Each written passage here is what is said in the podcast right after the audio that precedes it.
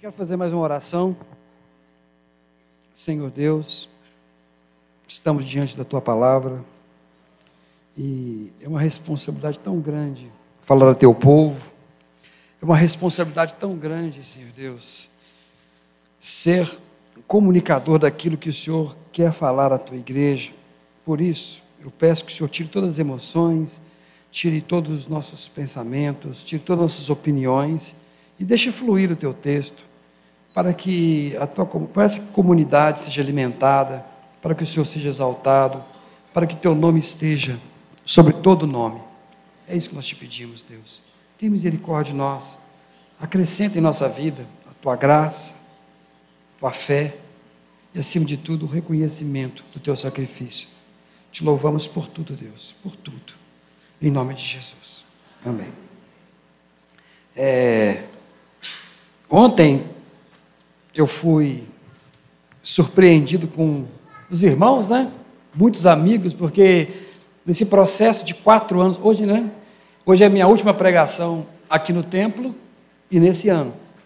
Então é a minha derradeira, né? Pregação. É, que ano que vem nós, esse ano ainda não estaremos mais nesse local, mas esse local aqui me marca muito, né? E Deus me deu amigos entre os irmãos muitos amigos. E alguns né, são mais atrevidos, se reuniram, né, fizeram uma festa, fizeram um, café, a gente se alegrou. É uma parte. E esses amigos foram construídos a partir de um relacionamento da Academia da Bíblia, que é um milagre na minha vida. É, e quatro anos atrás, né, quando eu falei que eu sentei, eu estava sentado ouvindo o pastor Douglas pregando Gálatas, e eu falei: ah, a igreja ainda existe. Que bom. Oh, meu Deus, tem esperança para mim. A palavra de Deus ainda está sendo pregada. Quatro anos atrás foi isso que eu pensei. Eu vou ficar aqui porque o culto aqui é simples, é rápido, e a palavra de Deus é o centro. É, dia 31 foi dia da reforma.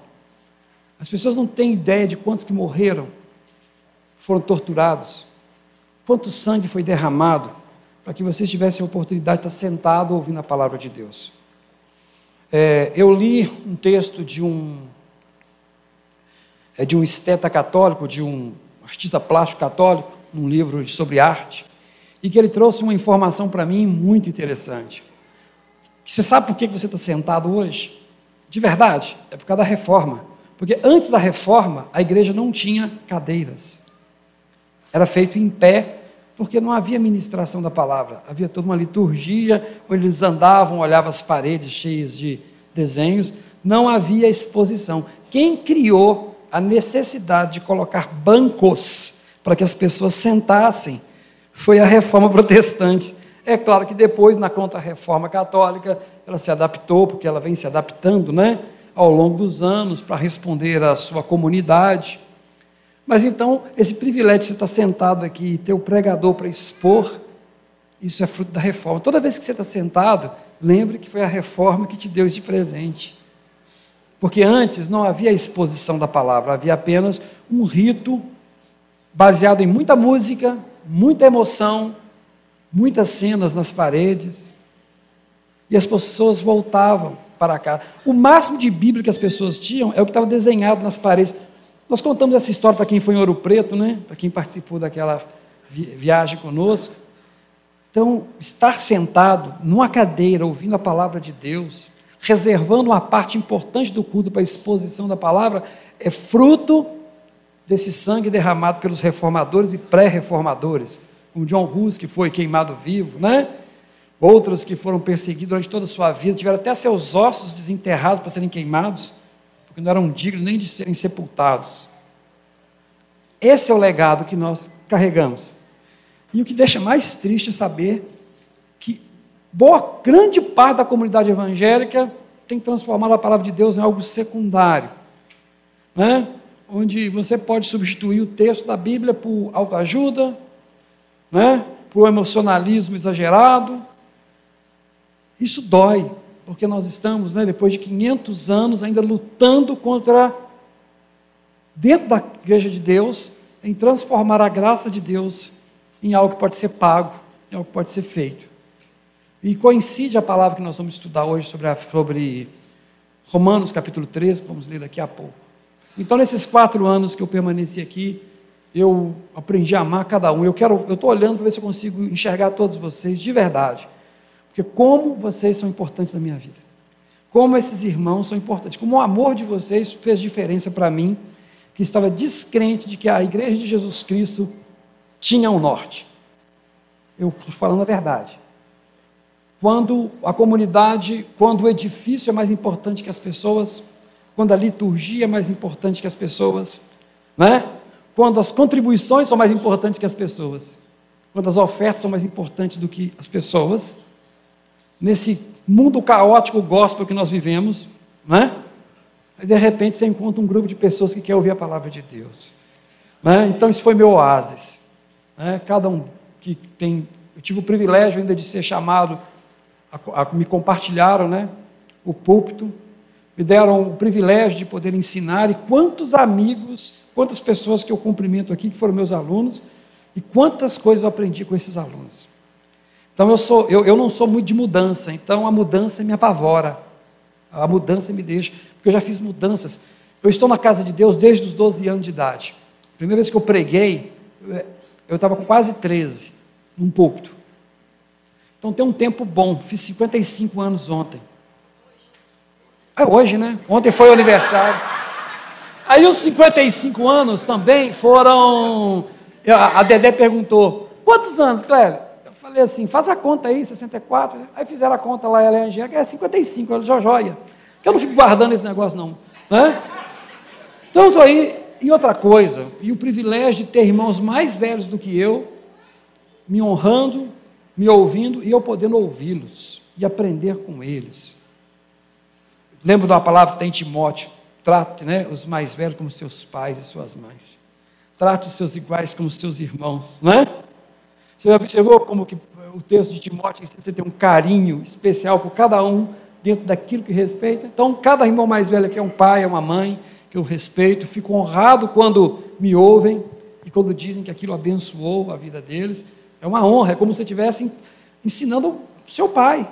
Você aprende tanto dele e de repente você é usado por Deus para contribuir para o crescimento de seu pai. Então é assim que eu sinto, não é igual eu falei, eu sou muito de muito preocupado com mudanças, muito medo e peço que todos clamem, né, para que a gente não fique ludibriado pelo tamanho das coisas, tá? Igreja não é edifício, igreja não é reunião, igreja não é isso aqui. Igreja é essa, esse relacionamento que nós temos uns com os outros de amor. Nós precisamos de um edifício para nos congregar, nós precisamos de algumas regras para a gente se ordenar, mas se faltar tudo isso, a gente continua sendo igreja.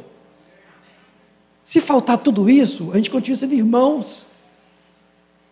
Se faltar tudo isso no leito de morte, e tiver seu irmão do seu lado lá, se Deus colocar alguém para ficar com você no último momento, ali é a igreja. Então é essa a igreja pelo qual nós lutamos. É para essa igreja que nós ensinamos, não é para a instituição. A instituição erra, falha, a instituição sempre erra. Eu estou desde os 12 anos, 13 anos, passando por dificuldades e decepções. Mas a igreja de Jesus Cristo, composta por irmãos amorosos, né? não somos todos iguais, tem coisas que nós não concordamos um com o outro, mas temos alguns valores que são centrais. Essa, eu agradeço, esses quatro anos eu tenho sentido essa igreja de Jesus Cristo no meio de vocês. E é com honra né, e com muito respeito que eu quero expor a palavra a todos. Né, então vai ser minha última palavra esse ano. E nesse lugar, só quero dizer que esse lugar tem muita história na minha, minha vida. Se o mover de Deus está nos tirando daqui, deixemos então que Deus né, nos mostre o que, que Ele tem pela frente.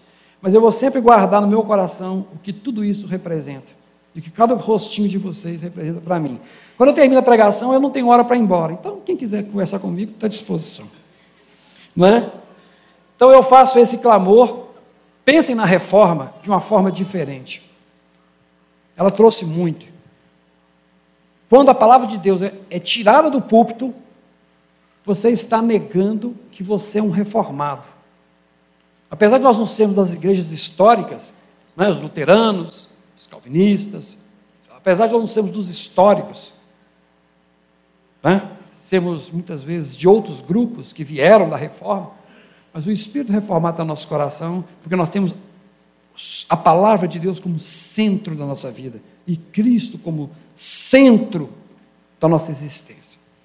E em cima dessa palavra maravilhosa, diz Paulo assim no capítulo 4, verso 13: Porque a promessa de que havia de ser herdeiro do mundo não foi feita não foi feita pela lei a Abraão ou a sua posteridade, mas pela justiça da fé.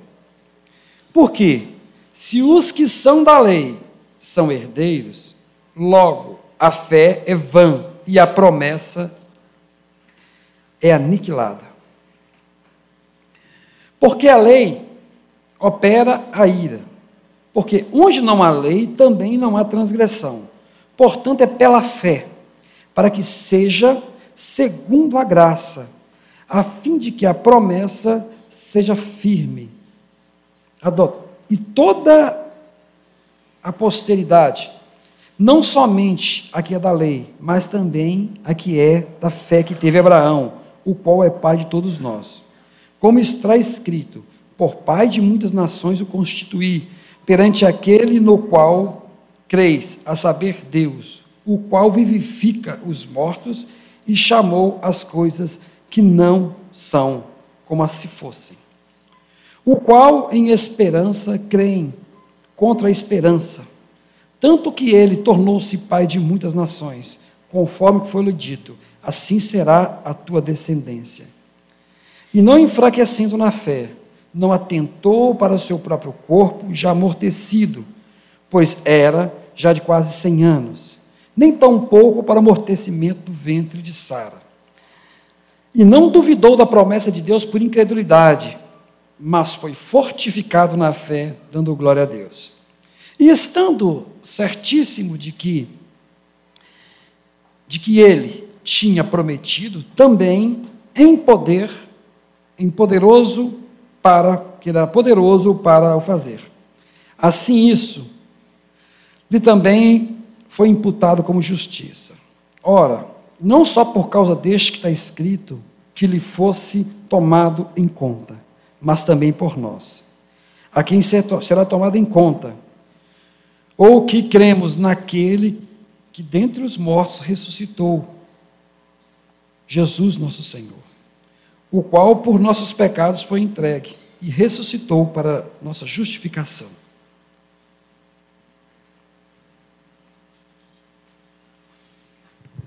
Eu não trouxe o óculos e a luz aqui está horrível, sabe? E aí eu passei apertado para ler aqui. Mas eu não vou mentir para os irmãos. Eu queria primeiro que nós recapitulássemos, não vou recapitular a parte do contexto histórico, porque os irmãos vêm fazendo isso, mas eu quero recapitular a questão doutrinária de Paulo. Se você pega o, verso, você pega o primeiro capítulo, Paulo vai dizer o seguinte: olha o verso importante do primeiro capítulo de Paulo. Porque no Evangelho é revelada a justiça de Deus, uma justiça que do princípio ao fim é pela fé, como está escrito: o justo viverá pela fé. Isso está no capítulo 1. Paulo apresenta seu apostolado na revelação do Evangelho e fala da perdição dos gentios. Então, no primeiro capítulo, vamos entender o que, que Paulo está fazendo. Paulo, como um bom professor, como um bom rabino, ele vai articular suas ideias e construí-las. Porque essa carta não foi feita para você ler domingo a domingo. Nós fazemos isso com uma questão de dificuldade de manter os irmãos aqui duas, três horas sentados para ler a carta toda e estudar com os irmãos. Né? E, mas, quando você vai estudar um texto, você tem que estudar a carta como um todo sempre. Mas o que Paulo está querendo fazer? Paulo tem um problema prático, né? Vocês estão lembrados? Ele tem que ir para a Espanha, quer passar em Roma, tem uma turma falando mal dele e falando do evangelho que ele prega. Isso é a primeira coisa que te ajuda a interpretar Romanos. O evangelho. O que é, que é o evangelho de Paulo? Era diferente do evangelho dos judeus cristãos que estavam à frente dele falando mal dele. E ele sabia que a briga é o seguinte: a briga é essa. O irmão aqui é judeu, nossa irmã aqui é gentia. Você foi ensinado na lei todos os dias de sua vida. E você entendeu que Jesus é o Messias? Que bom, que maravilha, eu tenho a lei à minha disposição. E Jesus se cumpre, e você está cheio de alegria no coração por isso. Você olha para ela e olha para o outro e fala assim: mas são gentios. Que bom que Jesus alcançou essas vidas, mas se eles não tomarem cuidado e andarem conforme a lei, certamente não terão parte com Deus. E como é que esse moço pode querer ser um cristão se nem circuncidado ele é? Né? Deus, tenha misericórdia desses pecadores. E os irmãos lá que receberam né, de Deus. Também Jesus Cristo, que não sabe nada de lei, toma uma boa. E começa a achar o pessoal assim, mas que, que turma é essa que está se achando melhor do que nós? Então você imagina que ambiente agradável era a igreja, né? Uma turminha se achando mais importante porque tem uma marca de nascença, e uma turma que, ó, não sei de nada, estou aqui porque Deus me trouxe. E é isso que aconteceu mesmo. Né? Não sabiam de nada. E de repente Paulo vê que esse grupo, mesmo sendo menor, começa a oprimir o grupo que é maior. E para piorar, o grupo que é maior, não sabendo se defender, porque nem tinha domínio das escrituras antigas, né? começa então uma situação desagradável que vai dividir e matar a igreja. E pior, vai mudar o foco do evangelho. Então ele vai se preocupar então, como bom rabino, você vê que Jesus sempre faz isso também. Se, se o fariseu tinha um inimigo, Jesus ia lá e ó, batia no inimigo primeiro, vocês vão perceber que é desse jeito. Sabe aquela cena da mulher com o cachorro? Porque, mulher, eu não posso dar o que é santo para os cães. Viu que todo mundo fica super preocupado com essa mensagem? Se você olhar, é a mesma técnica. Os judeus olhavam para os gentios com desprezo. Era a Ciro Fenícia. Estava lá em cima, fora de Jerusalém, fora da Judéia, de Nazaré. Estava bem longe. Jesus estava fora dos termos. Então vê uma mulher cananeia, mulher, que já a, sociedade judaica sempre discriminou a mulher. E, e, discrimina mais ainda a mulher que não é judia. Aí que não vale nada mesmo. E essa mulher chega para Jesus, a Jesus assim, olha, não é lícito dar dos, que é dos filhos, né, para os cães, ou cãezinhos. Aí eles falam assim, esse Jesus é o Messias. Esse é o nosso Messias. Olha como é que ele trata essas pessoas, como tem que ser tratados, porque são cães mesmo, não conhecem a vé, e tem segundo todo cheio de si. Mas imediatamente Jesus dá uma puxada. Aí a mulher vem e fala, né? Não, mas os cães também comem das migalhas. Aí Jesus fala uma frase que deve ter rasgado o coração dos discípulos e dos outros em volta. Nunca vi tanta fé em Israel como estou vendo aqui agora. Você está entendendo que Jesus falou que todos os judeus tinha menos fé do que uma mulher estrangeira sírio-fenícia. Então era sempre assim, toda vez que você vê Jesus sendo duro, você pode reparar na Bíblia, com um gentio, com alguém que não é judeu, sempre vem e fala alguma coisa que deixa o pessoal assustado. Jesus, você estava indo bem, agora você escorregou, né? Você estava indo bem, Jesus. Que negócio é esse de falar que a mulher é melhor do que a gente? Paulo faz a mesma coisa. Ele começa descendo o pau nos gentios quase. Ah, porque vocês não deram glória a Deus, e por isso Deus entregou as suas paixões, onde os homens se entregaram aos homens, mulheres às mulheres, e foram fazendo todo tipo de torpeza, toda maldade, que a sociedade, e no final coloca aquela sociedade inteira debaixo da punição de Deus, certo? Os judeus ficaram loucos, né, batendo palma. Paulo realmente é um homem de Deus, eles estavam falando que ele não era, mas ele é. Aí de repente fala, mas vocês que receberam a lei e não a cumprem, vocês são tão pecadores quanto eles. Aí, então ele tem, ele faz o tempo todo esse jogo, porque ele não, ele vai, fala o que eles pensam dos seus irmãos, mas depois fala assim, vocês não são diferentes deles não, tá? Vocês são iguaizinhos. Apesar de vocês terem a lei debaixo da mão de vocês, vocês são iguaizinhos. Ele vai falar isso em Romanos 2. Porque não são os que ouvem, 2,13, a lei, que são justos aos olhos de Deus, mas os que obedecem à lei, esses são declarados justos. Opa, aí já começou a dar uma puxada nos judeus, porque eles são todos cheios de si porque eles fazem. Não, não é, você não é justo porque você diz que é, se você cumpre a lei. E aí vem a, começa então a apertar o cerco. A circuncisão era só para homem. Então, por que, que é uma discriminação natural da mulher? Porque a marca da promessa, já viu aquela música? A marca da promessa era cortar o prepúcio, né? Quando ela tinha oito dias de nascimento. Era uma marca física e que ficava escondida. Mas ele sabia que ele era, tinha a marca da promessa. E isso para ele era muito importante. Era muito importante. É o, é o circuncidado. Aí, de repente, Paulo fala: cara, o verdadeiro circuncidado é aquele que é de coração e não na carne. Aí ele está falando o seguinte: então você está me dizendo que levar nossas criancinhas, oito anos de idade, apresentar no templo, não significa nada, Paulo? Não. Se essa criancinha não crescer temendo o Senhor, isso e nada é a mesma coisa. Aí você começou já a bagunçar a vida deles. Mas Paulo não para aí, não. Ele não se contenta em só puxar a questão do sinal que deixava eles tão orgulhosos. Ele desconstrói esse valor, e quando ele chega no capítulo 3, ele vai falar do culto dos judeus. Deus ofereceu como, Romanos 3, 25, que Deus o ofereceu como sacrifício para oferta que torna favorável, propiciação, mediante a fé, pelo seu sangue, demonstrando sua justiça em sua tolerância, havia deixado impunes os pecados anteriormente cometidos. Ou seja, Deus está dizendo o seguinte: vocês, o sacrifício de vocês não tem funcionado.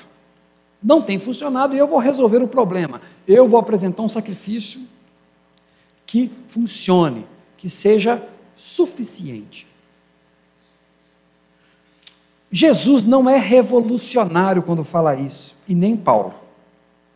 Se você lê profetas, se você lê o profeta Amós, que nós tentamos ler aqui dentro, se você lê o profeta Amós, ele vai ter um momento que ele fala assim: Assim diz o Senhor, eu estou cansado dos seus sábados, das suas luas no, da sua lua nova, das suas festas, estou cansado dos teus sacrifícios. Isso fede, isso soa mal, Esquece disso, você está perdendo seu tempo. Sabe por quê? Porque depois que você faz isso, você oprime o pobre, a viúva, o necessitado, você é um ladrão, você toma a herança do outro. Então, esse sacrifício seu não funciona para mim. Isso quem está falando é Amós, 700 anos de Cristo. E ele que está falando isso. Os profetas, de um modo geral, todos tocam nesse assunto. E, e Paulo simplesmente vai ler os profetas e vai falar. E ele continua, no 3,26, mas no presente demonstrou sua justiça a fim de que ser justo e justificador daquele que tem fé. Ser justo justificador. Vamos explicar isso antes de entrar no nosso texto. Para exercer sua justiça é oferecido um sacrifício de expiação pelo pecado e um de favorecimento junto a Deus. A partir da morte de Jesus, a expressão Deus é justo, no livro de Romanos, significa que ele tem o direito de executar a pena sobre o pecado. Então, falei isso na célula essa quinta-feira. Quando você lê Deus é justo em Romanos, porque é importante os irmãos que estudam a Bíblia saber que cada livro tem a sua característica. As palavras fé, justiça, amor, esperança têm que ser é, é, entendida no contexto daquele livro, porque quando você vai para outro livro, é colocado mais significados ou retirado alguns significados, dependendo do tempo que o livro foi escrito. Então, fé em Romanos é diferente de fé em Gênesis, que é diferente de fé até em Hebreus e até em Tiago. Você tem que ver o contexto em que aquela palavra está sendo colocada. Um vocábulo pode adquirir vários significados ou perder alguns significados dentro do contexto que está sendo colocado. A palavra justiça e justificação aqui no livro de Romanos também ela, ela fica se alterando em alguns momentos que vocês vão ver. E o que, que nós estamos falando? Ser justo é o seguinte. Eu falo dessa frase sempre que ela é muito importante, porque o Espírito Santo convence o homem do pecado, da justiça e do juízo. Não é assim? O que, que significa essa passagem? o Espírito Santo chega e fala assim: Fulano, o que você fez é pecado. E você fala: Ó oh, Deus, é mesmo. E você sabe qual que é a punição do pecado? É a morte. E Deus é justo, Deus tem que te matar, tá bom? Deus tem que te matar. Porque o juiz justo é aquele que aplica a pena correta ao crime cometido, certo? Então Deus tem o direito de nos matar naturalmente, porque nós somos pecadores. Então, você cometeu a transgressão, você recebe de Deus a, a sentença justa, e a sentença justa é morte. Então, quando fala assim, nós temos uma expressão esquisita assim, quando alguém faz o um mal para a gente, olha, porque Deus é justo, tá? Deus é justo. Você está dizendo o seguinte, que Deus vai punir o sujeito porque a sua causa é boa. Mas cuidado com esse Deus é justo, porque o Deus é justo. A Bíblia diz que você também é condenado. No livro de Romanos. Então você fala, Deus é justo, hein? Olha que Deus é justo. Ou seja, Deus vai comprar minha briga e vai te jogar no profundo inferno. É isso que você está dizendo para o seu coleguinha. Não é assim? Deus é justo. Mas aqui vamos entender, Deus é justo. Então, todos nós pecamos e estamos condenados, certo? E aí o que, Deus está fazendo? Então o pecador aqui está ele, ele é o juiz, Deus Todo-Poderoso, e fala: você tem que morrer, e a justiça de Deus está correta. Tem que morrer sim, e vai morrer. Porque ele é justo, íntegro e não volta atrás. Só que acontece o maior milagre da história. Esse Deus vem, se faz homem e fala assim: sim, eu tenho que morrer porque eu sobre mim estão os pecados dele. E agora, como ele é justo, se executa a morte daquele pecador. Sobre si tomou todas essas dores, né? E Jesus é executado.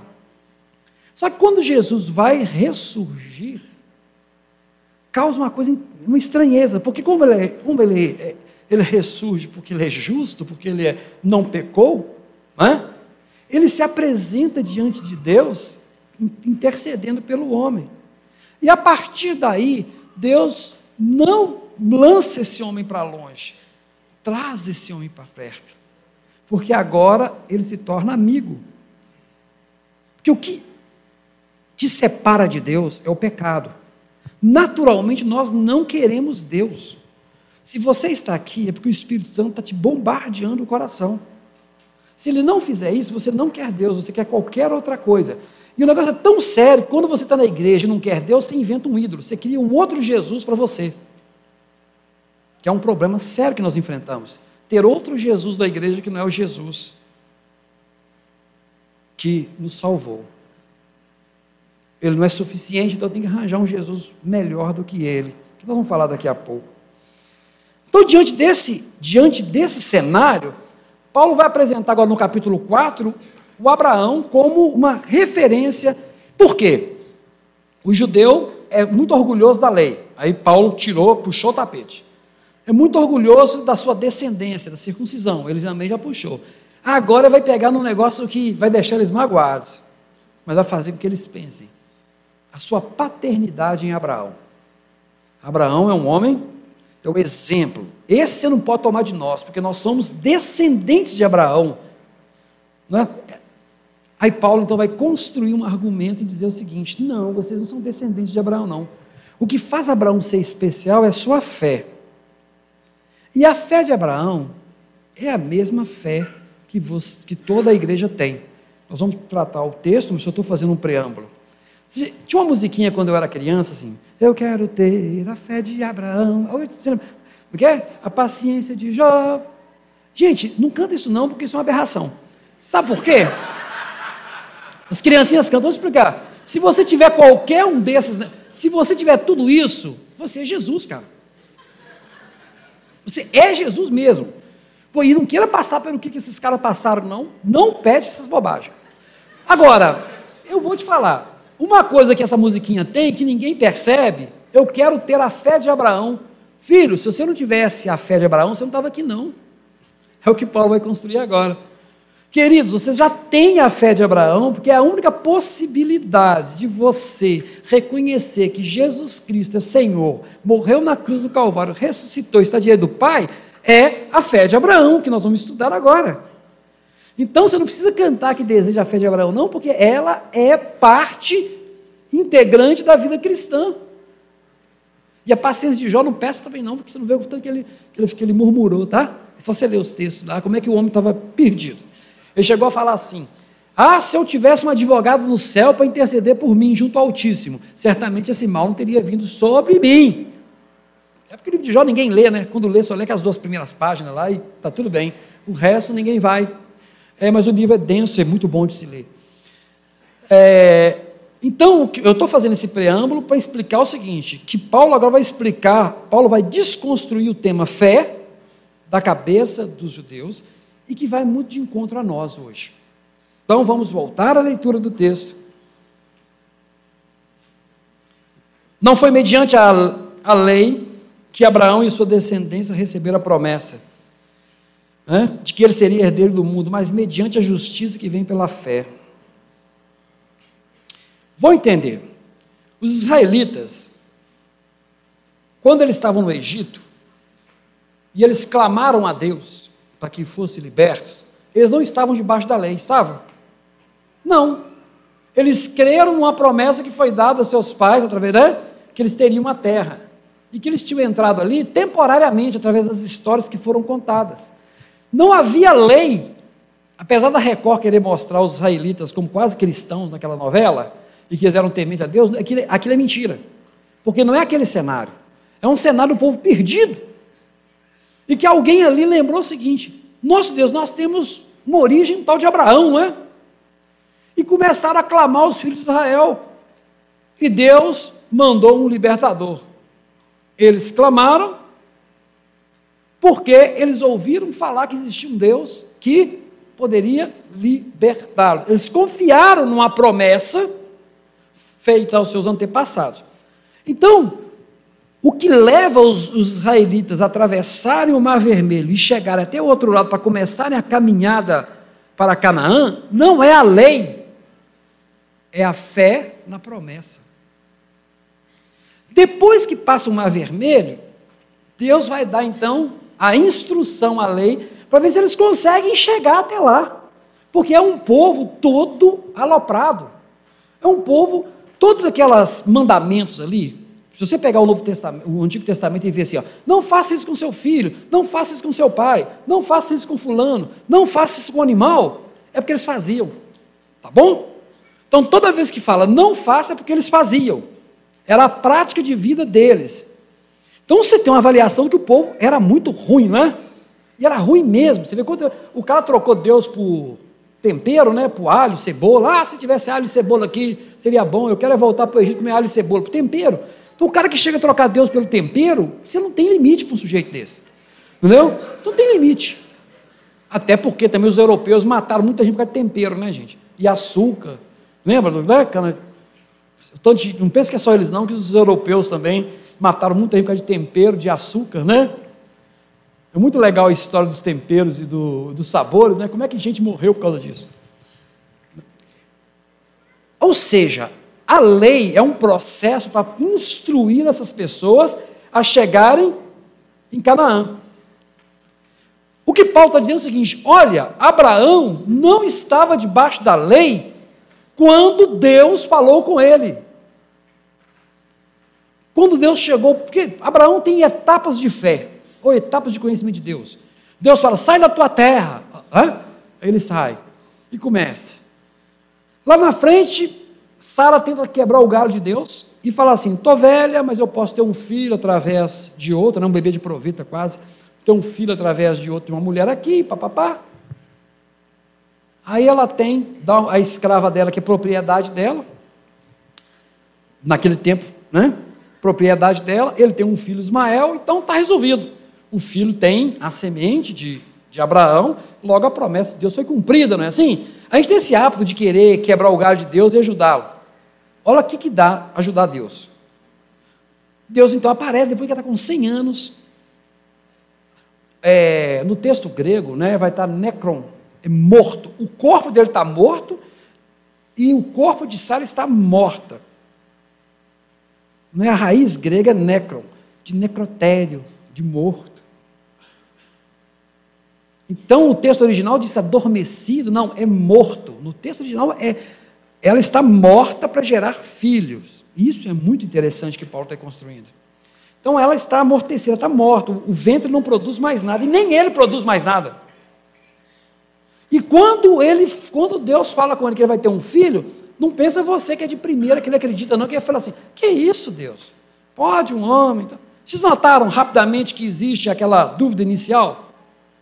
Mas ele vai, pum, tem aquele. Paulo não vai falar disso, mas se você for lá em Gênesis 17, você vai entender. Mas de repente, ele lembra: não, esse Deus que eu conheço, se ele falou, é porque vai acontecer.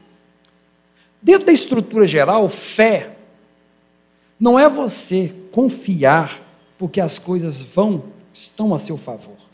É porque tudo prova que vai dar errado. E Deus falou que vai dar certo.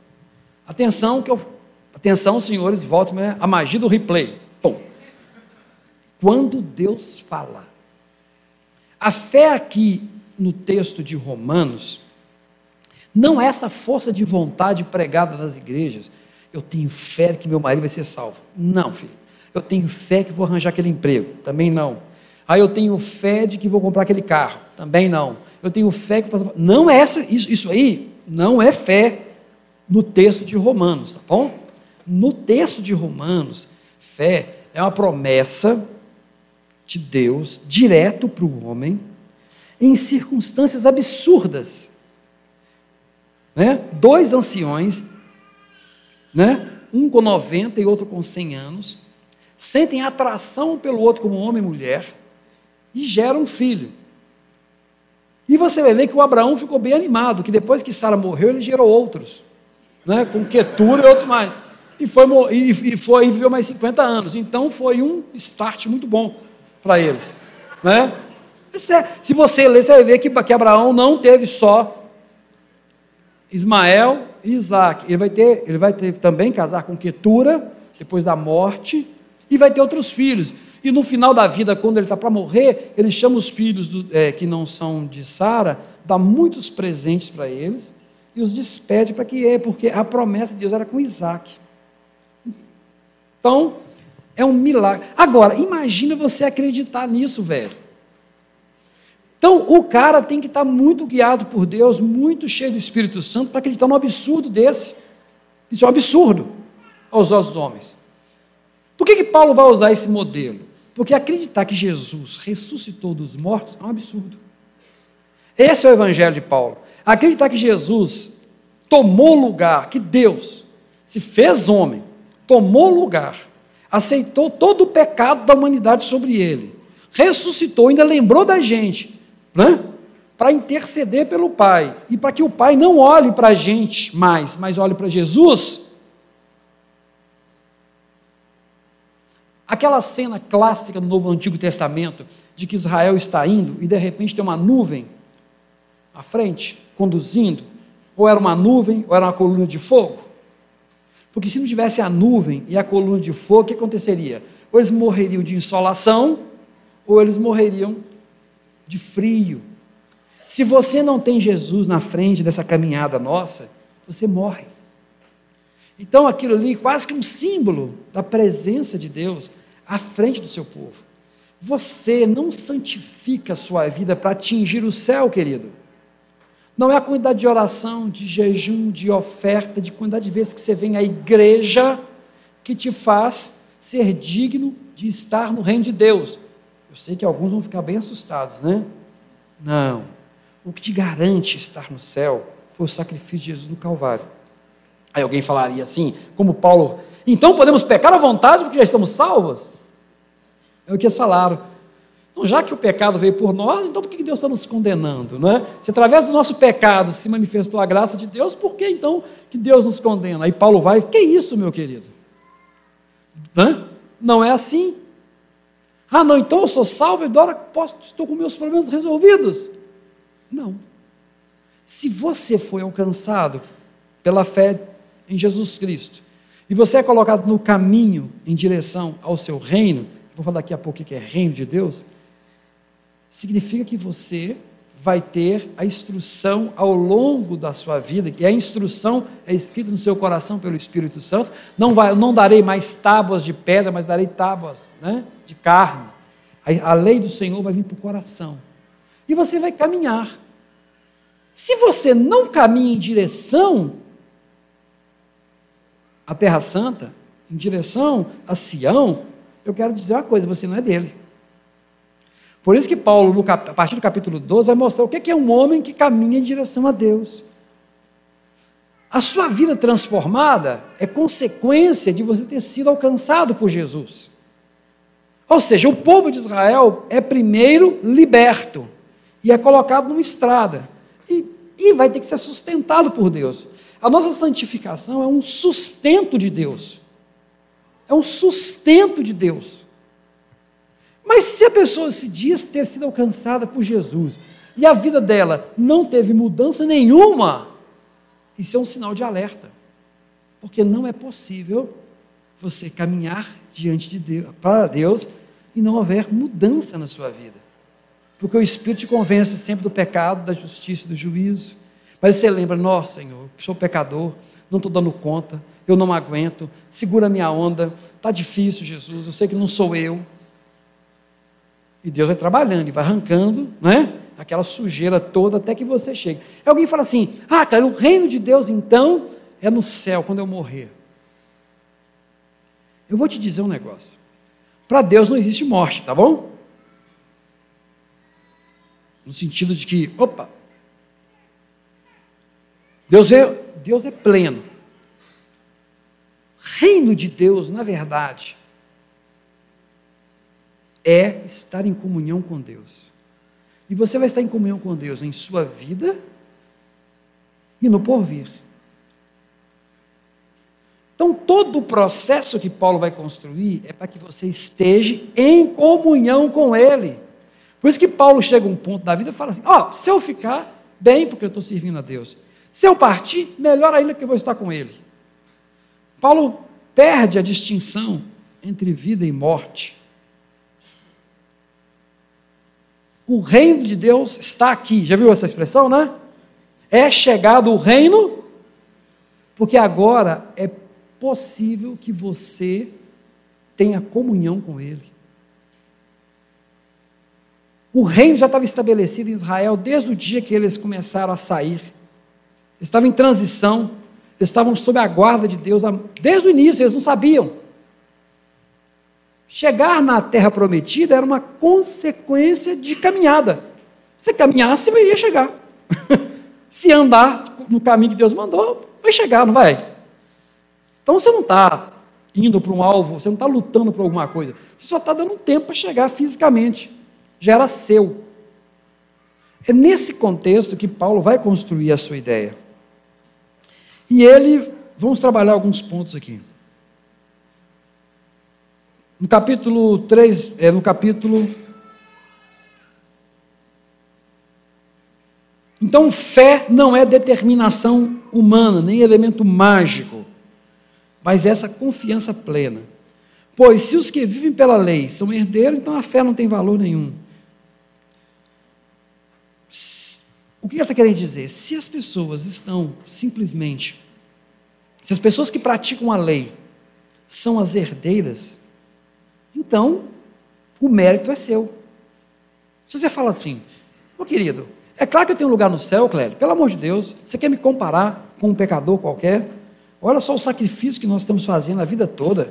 Eu falei, estou desde os 12 anos dentro da igreja, né? Desde os 12 anos. Então, muita coisa que as pessoas fizeram, eu não fiz, não pude, né? não fiz, não tive a oportunidade de fazer, graças a Deus. Mas isso é mérito meu? Então eu, eu, eu tenho mais direito ao céu, porque eu estou desde os 12 anos de idade na igreja? Então eu tenho mais direito. E eu vou achar estranho, porque né, chega uma pessoa recente, que não teve trajetória nenhuma com Deus. O fariseu, Senhor, eu não sou como esse que está ao meu lado. Porque três vezes oro, emprego o meu dízimo, jejuo, faço isso e aquilo. Esse espírito de justificação da obra, parece que nós somos tão distantes, parece que eu estou dando só uma aula de, é, de Novo Testamento. Não, querido. A nossa igreja, quando eu falo a igreja do Senhor Jesus, a igreja do Senhor Jesus tem sido atacada de forma feroz com a imposição de atos que permitem a pessoa ter comunhão com Deus ou ter resposta de Deus. Eu, eu gasto assim, tem momentos que eu começo a procurar na, na, no YouTube vários vídeos né, de cultos neopentecostais, é, de cenas, são aberrações, para ter certeza de que eu não estou falando bobagem ou porque eu não estou iludido. Então você vê né, as pessoas falando aqui: olha, esse manto está sendo consagrado. E aquele que tocar nesse manto, na sexta-feira X, né, todos os seus problemas terminarão. Está... Aqui é o Vale do Sal. Assim como Davi passou no Vale do Sal, né, se você passar nesse vale, todas as suas lutas e dificuldades acabarão. É? Ou outra lá, consagrando a água do Rio Jordão, né? ou as sete águas mais puras da, da Bíblia. Eles descobriram uma coisa de sete águas da Bíblia aí, e vai pegando um pouquinho de água em cada lugar e vai consagrando. E aquele que levar essa consagração para casa, todo o seu mal será retirado. E isso, se você começar a pesquisar, você vai entrar em parafuso, porque é, eles têm uma disputa tão grande para o mercado, então vale tudo, vale a caneta ungida, o lápis para o seu filho passar na prova, ungido, né? vários itens que vão sendo colocados. Né? Fico imaginando Lutero se retorcendo né, na tumba, ouvindo uma coisa desse tipo. Então você tem vários itens onde a salvação em Jesus Cristo é colocado de lado, porque o evangelho tem sem graça. Ou troço sem graça é o evangelho de Jesus Cristo enquanto culto, tá bom? Enquanto culto, nosso negócio aqui é muito sem graça. Não, é? tem pirotecnia, não tem luz, não tem né, aquele momento. É verdade que algumas igrejas não, não gostam disso. Mas não tem aquela coisa toda é, teatral. E no final das contas, o mais importante é ver a pessoa expondo a palavra de Deus. Isso é um troço sem graça. A nossa liturgia é super fraquinha, né? bem pequenininha. Ela não tem muito significado. Isso não atrai as pessoas, atrai? Dá até sono. Alguns dormem aqui, dá até sono, não é? Isso não atrai, mas se fosse algo assim bombástico, né? As igrejas como foram construídas no período gótico, no período romano, no período, aquelas coisas, aquelas construções maravilhosas, aquele opulência dos sentidos, se tudo aquilo fosse assim, seria bem melhor. Nosso culto não atrai, nosso culto é sem graça. É tudo sem graça. E é realmente sem graça, graças a Deus. Porque se fosse uma coisa de emoção, né? Portanto, a promessa vem pela fé, para que, de acordo com a graça, e seja assim garantida toda descendência de Abraão, não apenas para os que estão sob o regime da lei, mas também para os que têm fé em Abraão, que ele teve. Ele é o pai de todos nós. Isso é uma ofensa muito grande para o judeu. Falar que, que todos, inclusive esses gentios que nunca circuncidaram, são os filhos de Abraão, Aí Paulo fala assim: cara, isso não é invenção minha, não. Você está esquecendo que Deus falou que ele seria pai de muitas nações? Ou seja, apesar do judeu ter as escrituras na mão, ter a lei, ter os profetas, eles não conseguiam usar de misericórdia. E é o que acontece na nossa casa. A gente tem a Bíblia Sagrada e não consegue ser misericordioso com ninguém. Tem uma pessoa que me procurou aqui, antes eu vou preservar a pessoa falando sobre uma dificuldade, né, de que se deve ou não se deve né, usar vara nos filhos. Né? E, e, a, e ela tem todo um trabalho sendo construído, mas um determinado pastor fala: não, tem que se aplicar a vara no filho, porque está escrito na Bíblia. Aí eu respondi para ela assim: também está escrito na Bíblia que tem que pegar o filho desobediente e apedrejar até a morte. Você sabia se o filho é desobediente? Né? Leve a presença de todos. Diga: aqui está meu filho rebelde, desobediente. Peguem pedra e matem. Morrer a pedrada era coisa para filho desobediente, idólatra, adultério. Né? E mais algumas outras coisinhas lá. Ah, oh, ah também homossexualismo também era, era morto a pedrada. Também não é só eles não, tá? Tinha esse grupo todo grande aí. Então, se for pegar eles para matar, tem que matar os outros também. Porque está escrito na Bíblia, não está? Eu falei assim: é claro que a Bíblia ensina que nós temos que corrigir nossos filhos. É? Só que o contexto cultural que está se vivendo nesse momento em que se cita a vara, a vara é menor do que uma pedrada e uma morte. Mas temos que educar, temos que ensinar e temos que ver o que, que eu posso fazer e como eu devo fazer. Alguém dizer que eu tenho que usar só porque está escrito na Bíblia, porque eu recortei e te entreguei um pedaço, toma aqui, está escrito na Bíblia. Não é? Eu tenho pavor quando alguém me fala isso. Porque eu sei eu perguntar, que Bíblia? Qual livro? Em que contexto? O simples citação não vai te me trazer, porque senão eu tenho que mandar você cortar seu, arrancar seus olhos, porque você pensa nas mulheres, né? Nós homens pecadores, né? Temos que arrancar todo mundo os olhos aqui e vir cego para a igreja. Porque também está escrito que eu tenho que arrancar meus olhos quando eu penso, olho para alguém. Não é assim, queridos? Com tantas imagens na internet, na televisão, você falar comigo que você não desejou alguém, você é hipócrita. Mas nós não arrancamos os olhos de ninguém. Ou seja, cada texto tem que ser tratado dentro do contexto histórico, dentro do contexto em que está sendo entregue. Só que isso é chato, não é? Isso é sem graça. É, é tudo isso mesmo. Mas é assim que é a palavra de Deus. Porque é pelo conhecimento. Esse direito de vocês estarem ouvindo, isso, eu falei, é fruto da reforma. Eu te constituí pai de muitas nações. Ele, nosso pai, aos olhos de Deus, a quem creu. Nosso pai está ligado aos gentios em decorrência do exercício da fé. Como eu falei, fé de Abraão é fé no impossível. Eu vou perguntar de novo como eu perguntei: alguém já viu Jesus Cristo ressuscitado dos mortos? Alguém viu? Algum de nós tem convicção exata do lugar, apesar de ter em Jerusalém muitos lugares indicando, né? Onde Jesus ressuscitou e qual se tem evidência histórica, você não vai encontrar nada disso, tá bom, querido? Apesar de muita gente fazer força. Mas é o suficiente para que você sinta algo diferente em sua vida depois que você lê as Escrituras e você é convencido de que você é um pecador e precisa de Jesus Cristo. Só que fé, para Paulo, acima de tudo, não é algo que nasce de você, é um dom dado por Deus. Também nos dons espirituais, falando de fé, fé pode ser dada em algum momento especial, diante de uma tribulação muito específica, um ponto muito Aí você tem o dom de fé, onde você, apesar de todas as circunstâncias dizerem não, Deus te conduz. Isso acontece muito com os missionários, né? O cara vai para um lugar, gente, que não, Deus fala assim: olha, ali vai ter uma igreja. Levanta esse missionário, um exemplo prático. Aí você olha assim: é impossível, Deus, não tem como ter igreja, vai ter igreja. O cara passa 50 anos e morre e não tem igreja. Ele viveu na fé. Aí quando o sujeito morre, aparece outro e tum, enche. No reino de Deus, ele cumpriu a palavra com o moço, teve a igreja assim. E ele teve que ficar ali, ó, marcando ponto ali o tempo todo, para chegar o momento. Isso, eu falo, né? Não tem trabalho mais lindo que você pode imaginar do que a Bíblia Sagrada, a tradução do João Ferreira de Almeida. Eu fico pensando, as pessoas julgam os homens que vão para o campo missionário pela quantidade de pessoas que estão dentro da sua comunidade, né? Esse é um bom pregador, esse é um mau pregador. Está cheio, é bom. Está vazio, é ruim. João Ferreira de Almeida, né, um homem de Deus, passou a vida inteira traduzindo a Bíblia. E foi até Ezequiel, no Novo, Antigo Testamento. Você conseguiu até Ezequiel e o Novo Testamento. Agora, depois da morte dele, o pessoal terminou o texto.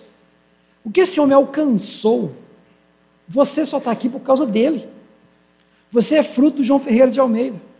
Nós somos fruto de um homem que deu a vida para traduzir um texto em língua portuguesa, para você poder ter acesso à palavra de Deus. E aí, querido? Já pensou se Deus falou no coração dele que ele ia conseguir? Né? Pronto.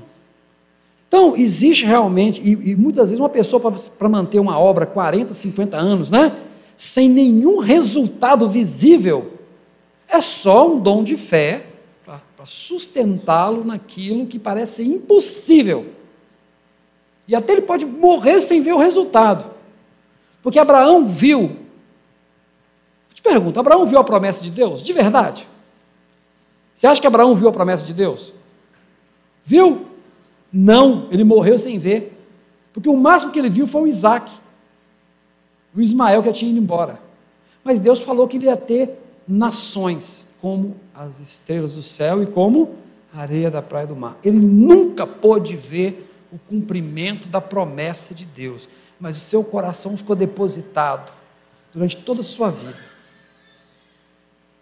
Você morre sem ver o resultado da promessa. Isso que é a fé de Abraão. E nós, muitos irmãos são chamados para o Senhor, né, para junto de Deus, confiando na ressurreição e na sua volta. Sabendo que, quando Paulo, irmãos, tenham fé, que aqueles morreram, ressuscitarão primeiro conosco e subiremos ao encontro. Essa passagem de Tessalonicenses, ela é linda, porque ela restabelece a confiança no porvir. Por que, que Jesus vai voltar? É porque Deus disse que vai voltar. Esse é o motivo que nossa confiança está tá sustentada.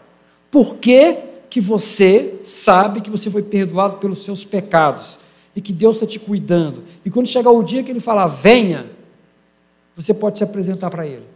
Ah, porque eu fui na igreja todo domingo, então não vai se apresentar para Ele, porque senão está perdido, filho. Não, é porque Jesus disse que eu vou, porque Ele tomou o meu lugar. É por isso que eu posso chegar até Deus. É por isso que eu sou de Deus, porque Ele tomou meu lugar. E essa verdade parece que tem sido subtraída do coração da igreja.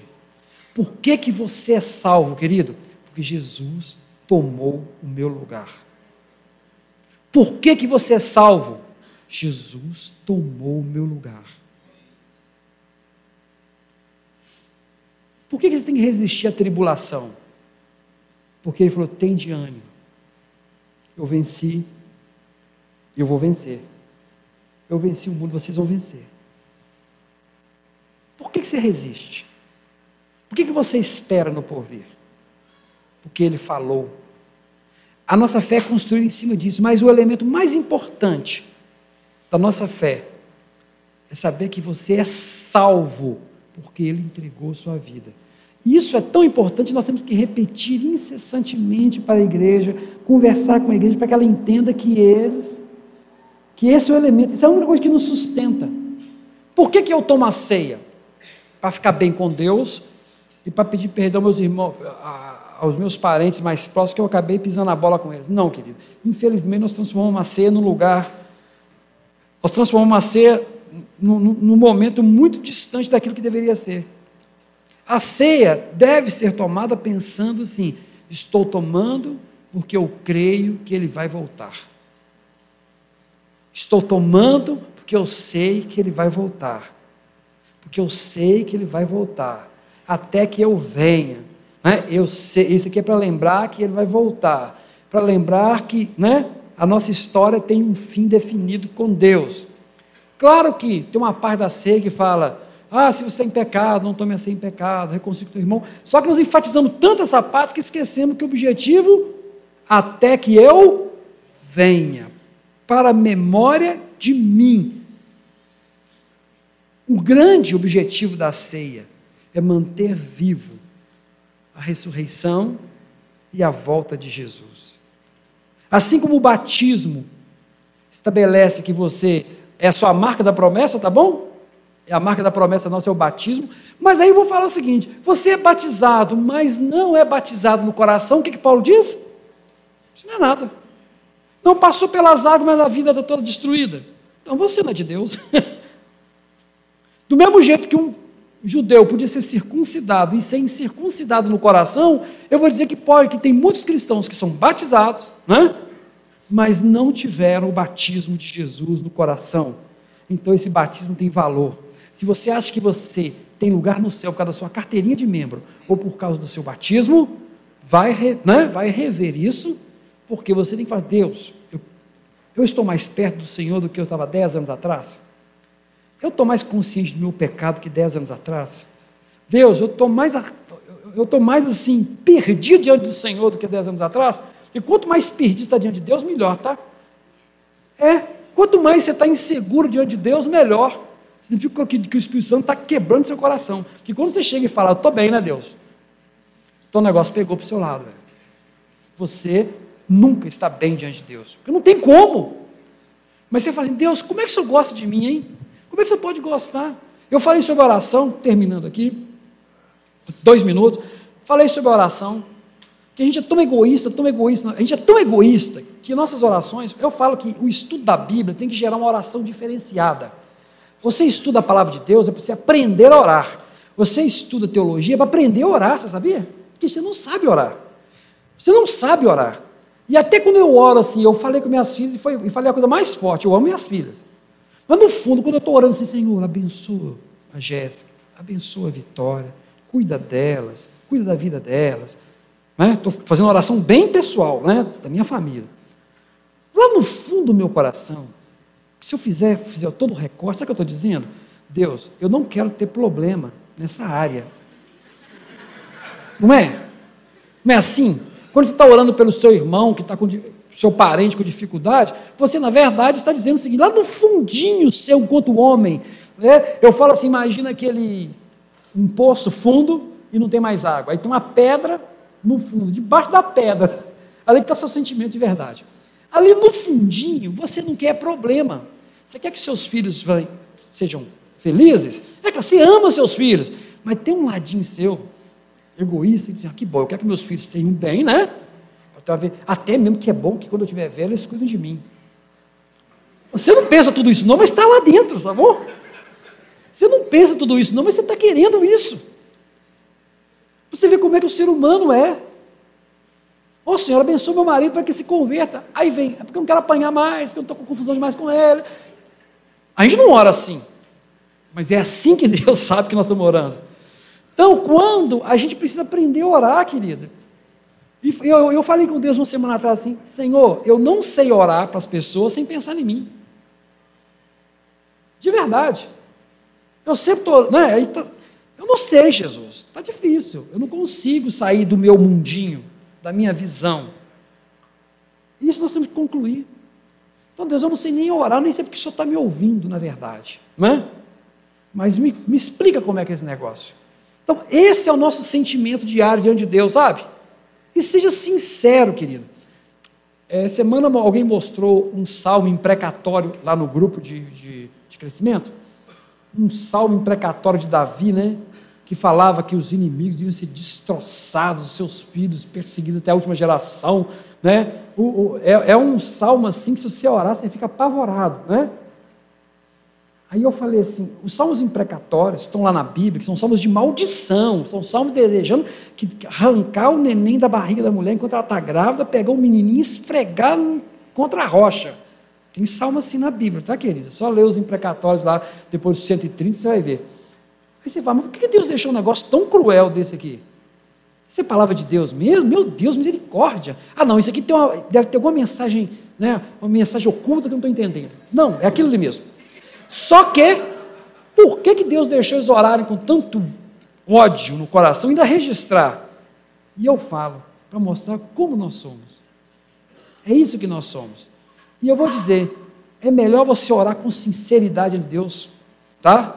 Do que você ser falso. Porque Deus sabe que você está orando. Então, se você não concorda com a coisa, eu falo, Deus, eu não concordo com isso, Deus. Isso está muito ruim, eu não estou aguentando. É melhor você orar na sua sinceridade mas clamando ao Senhor. Não como que esteja revoltado diante de Deus, que Deus vai te dar. Não, não entra nessa não, que isso é, isso é heresia. É ser sincero, ser honesto, porque Ele está te vendo. E essa sinceridade que vai fazer. A fé é algo maravilhoso, porque é um dom que nos dá fortaleza. Na semana que vem, nós seremos iluminados pela palavra, né? Sobre a esperança. Mas a fé é a base. Calvino diz o seguinte, para encerrar: que a melhor forma de você honrar a Deus é ter fé. Se você deseja honrar a Deus, tenha fé. Mas fé em quê? No sacrifício de Jesus Cristo na cruz do Calvário.